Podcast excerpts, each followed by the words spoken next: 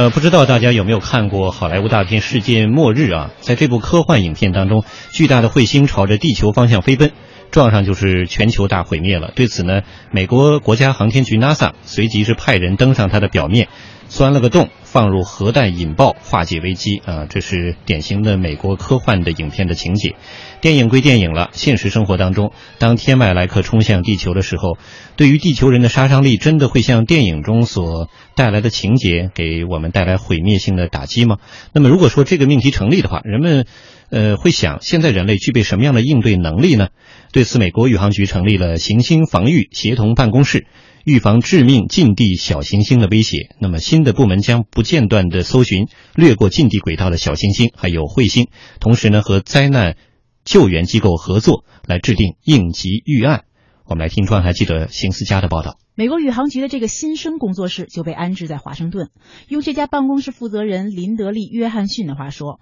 他有一个响亮的头衔——行星防御官。虽然目前还没有已知的撞击威胁，但无论是2013年的俄罗斯车里亚宾斯克超大陨石，还是最近的万圣节小行星，都在提醒我们保持警惕，关注太空的重要性。行星防御协调办公室就是在发现任何相关威胁，如即将靠近或撞击地球的小行星时，通过协调制定应急预案。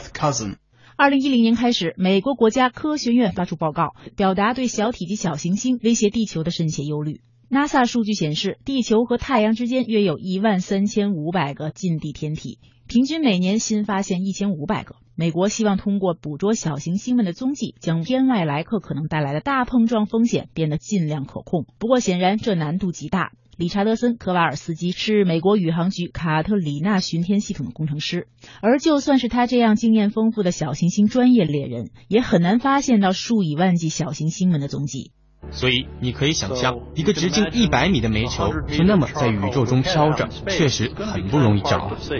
中国科学院院士欧阳自远观察，有一个小行星叫阿波菲斯，它大约四百米大小，而且算下来它的轨道，二零二九年它要撞击地球，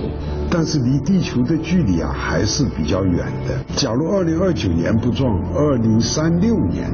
它的轨道又回来了，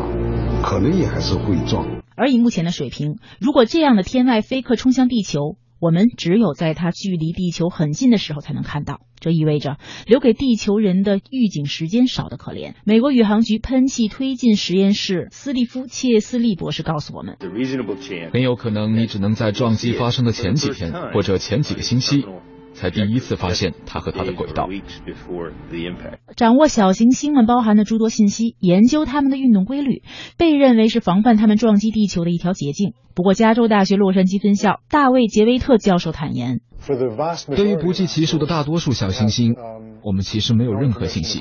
只知道它们是存在的，进而去猜想它们有多大。尽管如此，应对可能的撞击事件，人类并非束手无策。中国科学院院士欧阳自远说：“既然躲不及，那就事先干预。假如一个要威胁地球的小行星，我们事先知道发射一个航天器靠近它，小行星的引力很小，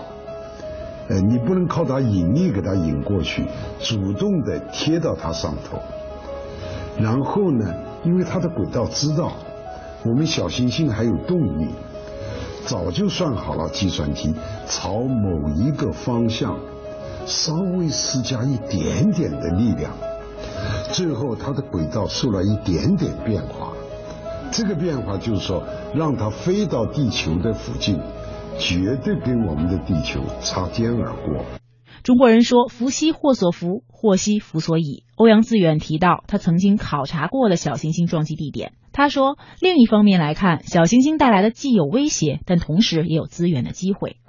我到加拿大考察了一个十八亿年以前撞地球撞出来的大坑，加拿大，